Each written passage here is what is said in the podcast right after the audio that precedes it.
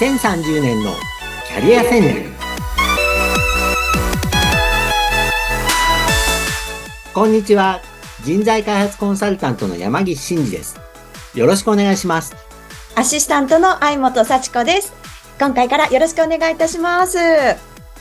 さあ山岸さんこれから2030年のキャリア戦略ということで、いろんな世代にね、響くようなお話を聞かせていただくの、私もすごく楽しみにしてるんですけれども、じゃあ今日は初回ということで、山岸さんに自己紹介をしていただく回にしたいなと思ってるんですけれども、よろしいですか？はい。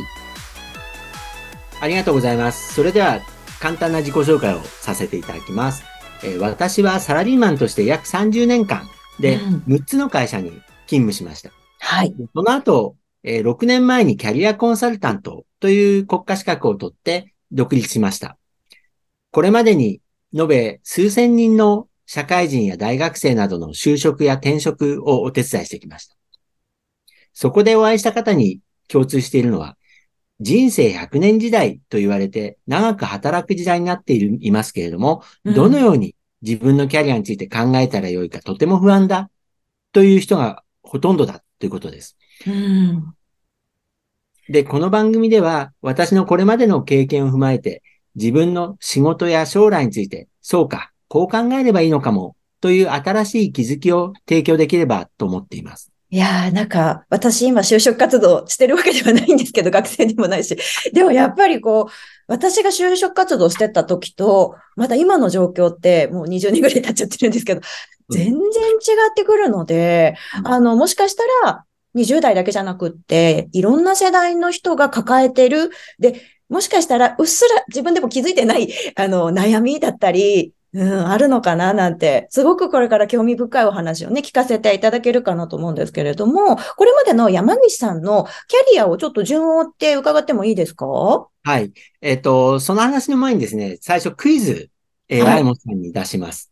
えっ、ー、と、突然なんですけれども、はい。えー、本さん、サザエさんのアニメーション知ってますよね。うんうん、もちろん知ってます。磯野波平さん、お父さんはい、はい、はい。何歳だか何歳だと思いますか、えー、何歳だと思いますか？でも、お孫さんもいるじゃないですか。で、なんかもう、見た目的にはですけど、少なくとも60代後半な、半ばぐらいですかね、うん、イメージ。ね。あのー、実際あのー、あの見た目で髪の毛がね、まあ少ないこともあって、どう見ても 60代後半、70ぐらいに見えますよね。はい。で、実はですね、正解は54歳なんです。ええー、え、54歳って言ったら、え、今私の周りで仕事してらっしゃる方と、波平さんが一緒って思うとちょっと信じられないです。そうなんですよ。はい。実はですね、一番ショッキングなのは、福山雅治さんがもうすぐ54歳。はい、福山雅治さんが 2月に54歳になります。それとですね、え？ー、えーと芸能人で言うと女性で言うと、天海祐希さん。が、この前54から5になりました。まあ、ですから今の時代はですね、こう、あのぐらいが54歳なわけですよ。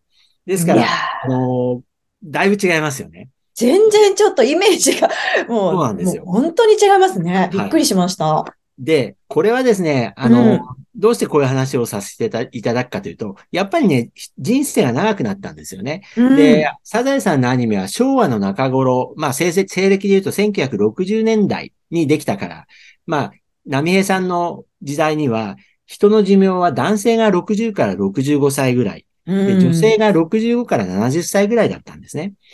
で、企業の定年はまだ55歳だったんです。ですから、波平さんは54歳っていうことで、あと1年で定年を迎える典型的な家庭のサラリーマンのお父さんっていう設定なんですね。で、ちなみにですね、これもびっくりなんですけど、サザエさんは24歳なんですよ。はい、ええー、でもタラちゃんもね、喋ってるし、だいぶ早い時に。タラちゃんは3歳です。えー、えー、ですからやっぱり昭和の中頃は、えー、サザエさんの設定は18歳まで学校に通って、はい。えー、社会人を2年くらいやって、2年ぐらい社会人をやって、うん、ふぐたまそうさんとお見合いをして、結婚して、うん、すぐにタラちゃんが生まれて、えー、タラちゃんが今3歳なわけです。で、サザエさん24歳。これが昭和の頃の人生、はい、まあ、モデルなわけですよね。うん。ちょっと今のね、スタンダードとは違うかなって。でも、そんなサザエさん見ててね、すごい古いな、懐かしいなって感覚はあってもね、うんそんな変わってるとは思わなかったです。はい。で、あの、私の自己紹介に戻らせていただくとですね。はいはい。私は社会に出たのが1988年なんですけども、うん大学の農学部でですね、昆虫の勉強してたんです。昆虫ですか？はい。で、これは子供の頃ですね、虫取りが大好きだったんですよ。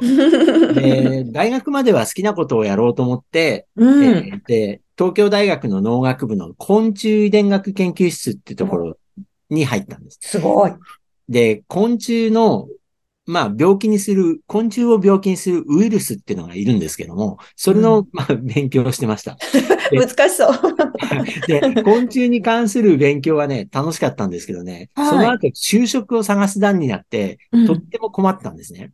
おなんなんでかっていうと、はい。昆虫に関する仕事ってほとんどないんですよ。就職 あの、ニッチですね、ある意味確かに。それは、あの、高校生の時はそこまで深く考えないでね、そうですよね。まあ、好きなことやろうと思って行ったんですけど、うん結構困りました。うん。で、就職活動はね、本当にいろいろ何十社って受けて、結構苦労して、えー結局昆虫では仕事がなくて、植物の研究っていうことで仕事を見つけました。ああ、まあ近いっちゃ近いんですかね。そうです。うん生物ってことでは、まあ、うんうんうん。あの、植物でもいいかって感じですよね。なるほど、なるほど。で、ある化学会社で農薬の一つである除草剤というのを開発する仕事でした。で、除草剤っていうのは稲とか麦とかトウモロコシとか、そういう作物をはい。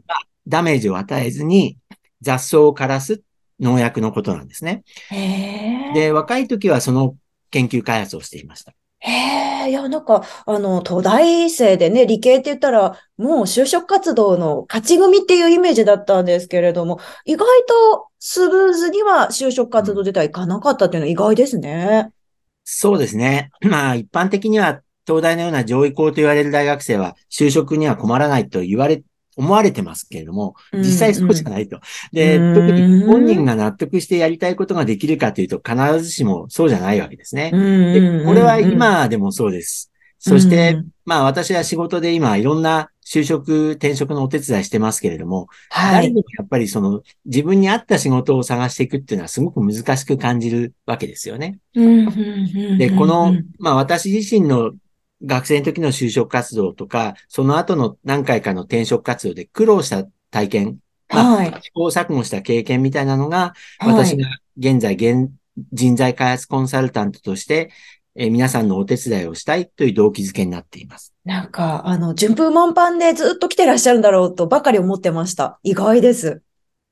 うん。まあ、あの、で、私自身ですね、その化学会社自体、はいえー雰囲気はとっても良くて、はい。農薬部門もこう、良い先輩上司ばっかりで、仕事は楽しかったんですね。で、うん入社5年目には、イギリスのロンドンで経営学の勉強をする機会にも恵まれました。へえ。でもですね、そのイギリスにいる間にすっごく良くないことが2つ起こったんですね。はいはい。で、まず一つ目は、自分がいた農薬事業部が、採算部門として外資系の企業に売られてしまったんですよ。あららららら。だから帰る場所がなくなっちゃったんですね、ロンドンの会社に。あーへで、え。二つ目はですね、それと同時に、私が入社した化学会社も、もっと大きな化学会社に吸収合併されてしまったんですね。うんですから、それは1994年のことなんですけれども、ちょうどバブル経済が弾けて、いろんな業界で再編成が起こった時期になります。ですから私はせっかくこう留学させてもらったのに、帰る事業部がなくなって会社が変わっちゃったんです。で、日本に帰ってからはですね、はい。全然違うことをやらされました。あー、それってなんかね、せっかくここまで来たのにっていう残念な気持ちもありますよね。そう、ものすごく残念でした。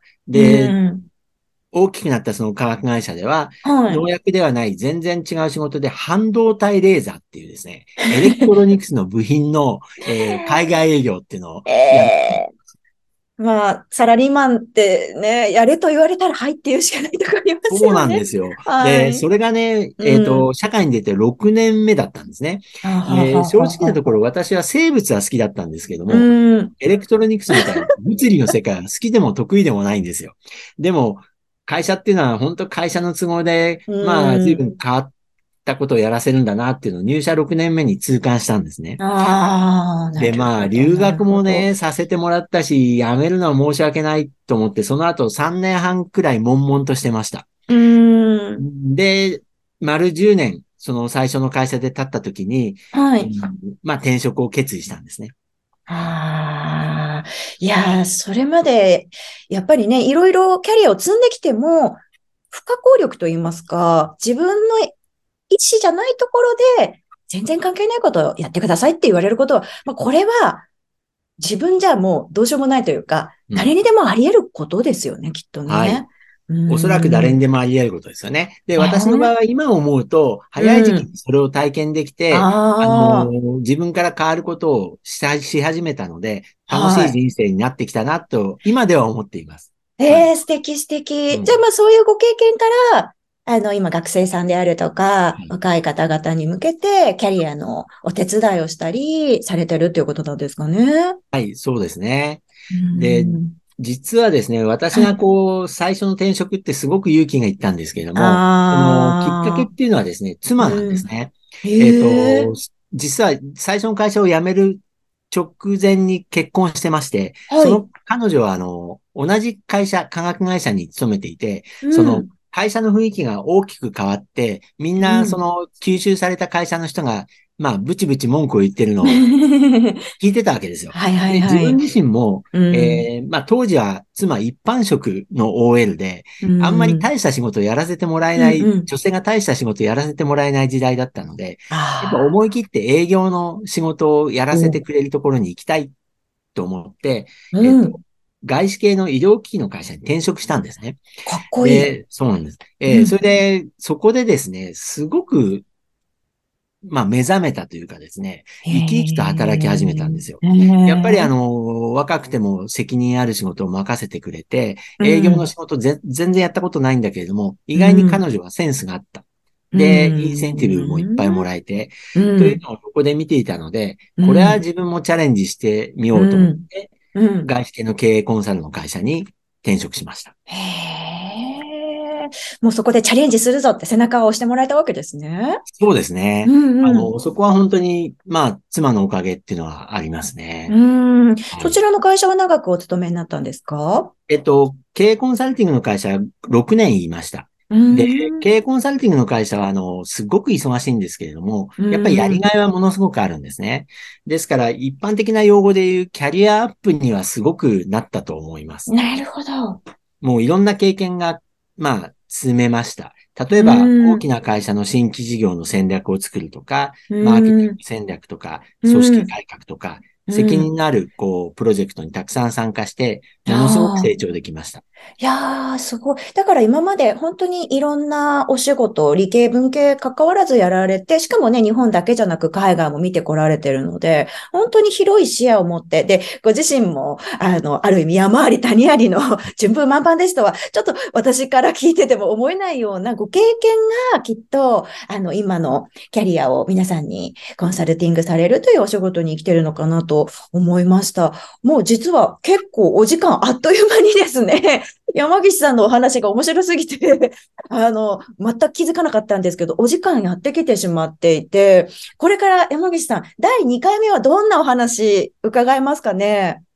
えっと、そうですね。うん、今日まだあの、私の自己紹介も前半のような気がするので、それとあと人生100年時代っていうところをもうちょっとご説明していきたいなと思っています。